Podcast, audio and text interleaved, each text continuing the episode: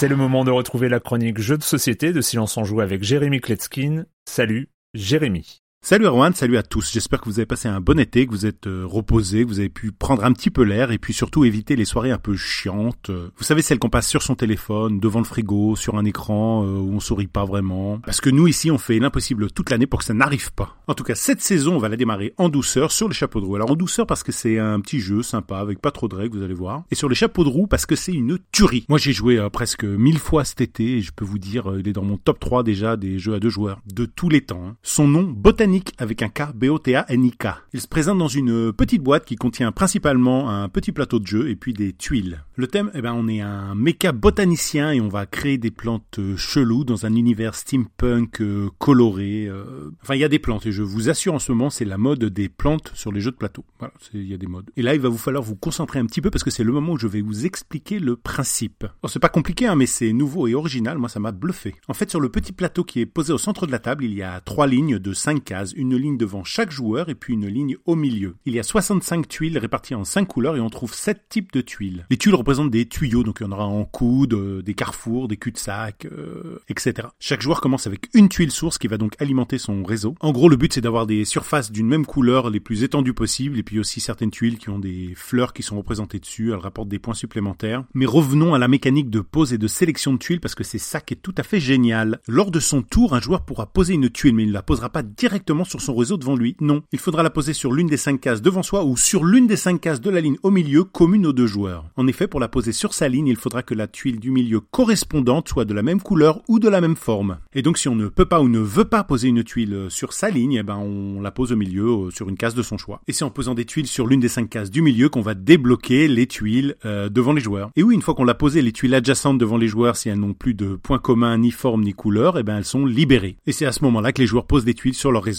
Et vous l'avez compris, ce jeu botanique offre plein d'opportunités pour euh, planifier, contrer ou titiller son adversaire. Moi, si j'avais un gros tampon, j'y apposerais un coup de cœur. Voilà. Les auteurs Grégoire Larguet, Franck Critin et Sébastien Pochon. Pour deux joueurs, ils disent à partir de 10 ans, mais les enfants de gamers, ils sont au-dessus du lot, donc moi je dis tranquille, 7-8 ans. Pour des parties d'environ une demi-heure. C'est édité par Space Cowboys. Et puis moi j'ai encore 4 ou 5 coups de cœur là de cet été à vous chroniquer, plus les sorties de la rentrée. Ça me fait super plaisir de repartir avec vous pour une nouvelle saison. À très bientôt. Bye bye